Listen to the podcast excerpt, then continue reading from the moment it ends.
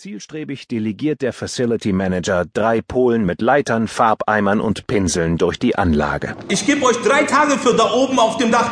Dann sind die Rohre super picobello gestrichen. Ja, Chef. Na, Kurva, die türkische Chefin ist deutscher wie deutscher Chefin. Eilig versteckt sich Helmut in einen dunklen Winkel und lässt den Trupp passieren. Die Männer verschwinden ums Eck, die Lichter erlischen. Nur noch wenige Schritte und die Stahltür fällt hinter ihm ins Schloss. Vor ihm liegt das Herzstück der Anlage, der Heizungskeller. Silberne Rohre durchkreuzen den riesigen Raum, Kessel und Tanks überall. Es sieht aus wie im Rumpf eines Kreuzfahrtschiffes. Nur liegen hier mittlerweile auch Bierdosen und Pizzakartons herum. Eine Bundesliga-Tabelle hängt an der Wand, Kleiderbügel sind auch vorhanden, ebenso ein Teppich, eine Stehlampe, zwei Liegestühle, ein Sofa, eine Minibar, ein Kickertisch, ein Flipper, ein Dixie-Klo und eine Cannabisplantage für den Eigenbedarf. Oben auf der Brücke steht der Kapitän und zieht erleichtert seine Pilotenmütze ab. All doors in park. Ziel erreicht.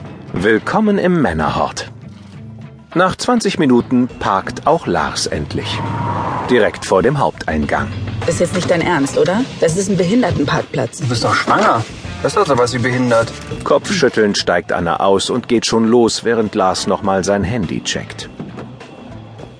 Eine attraktive Frau hat sich vor ihm aufgebaut. Na, welche Behinderung haben Sie denn? Vielleicht ist sie zwei, drei Jährchen älter als er, aber ganz sicher einen Kopf größer. Tourette-Fotze. Die Frau verstummt perplex. Lars spaziert zufrieden weiter und spuckt seinen Kaugummi aus. Uralt, aber immer wieder geil. Auf der Rolltreppe des Happy Centers holt er Anna ein. Im letzten Moment kann er sich vor der Parfüm-Gratisprobe retten. Liebe Kundin, Unser neuer Duft für Sie. willkommen im Happy Center. Ich spritz zurück. Schon hat er seine Frau im Gewusel wieder verloren.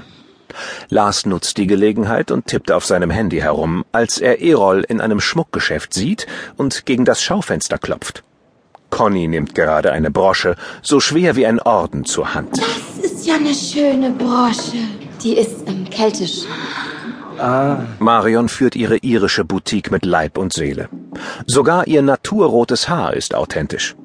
Erol hingegen heuchelt sich als begeisterter Shoppingpartner durch, bis er Lars entdeckt. Ja, die ist wirklich schön. Wissen Sie, ich bin Schauspielerin. Ah, ich habe da nächste Woche so ein Casting für eine Rolle als Galeristin mit irischem Vater. Also den Vater kennt sie nicht, aber durch die Testamentseröffnung eines Adligen, der unerkannt bleiben möchte, würde sich rückwirkend ihre Liebe zu allem Irischen erklären. Ja, dann passt das ja. Die Brosche ist ja keltisch. Ja. Die Damen sind sich einig. Lars und Erol ebenfalls. Per Handy-Display haben sie sich unauffällig auf 4 und 17 geeinigt. 4 Uhr, Nummer 17.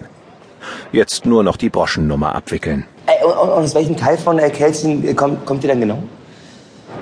Lars, kommst du? Immer wieder gerne. Auch Lars muss weiter. Anne hat ihn aufgespürt. Drei Rolltreppen liegen noch vor ihm. Für Helmut ist es bereits 4 Uhr.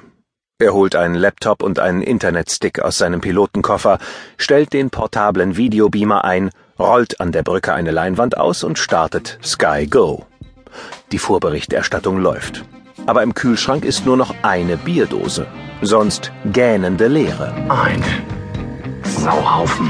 Helmut erwischt Erol in der irischen Boutique.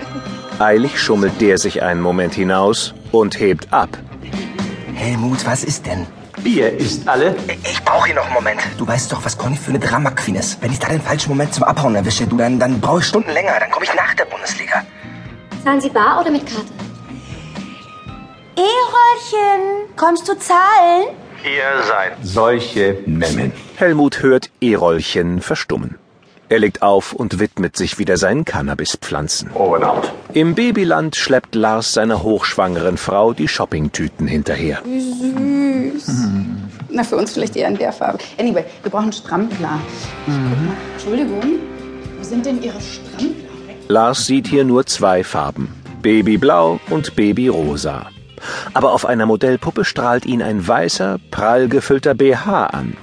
Ein Still-BH, den man vorne öffnen kann. Wie praktisch. Guck mal, wie findest du den? Ist der nicht süß? Mhm. Den nehme ich auf jeden Fall. Danke, aber das war's nicht. Während Anne den originellsten Strampler der Welt sucht und Lars sein routiniertes Zustimmen quer durch den Laden abgibt, übt er schon mal. Er klappt das Körbchen auf.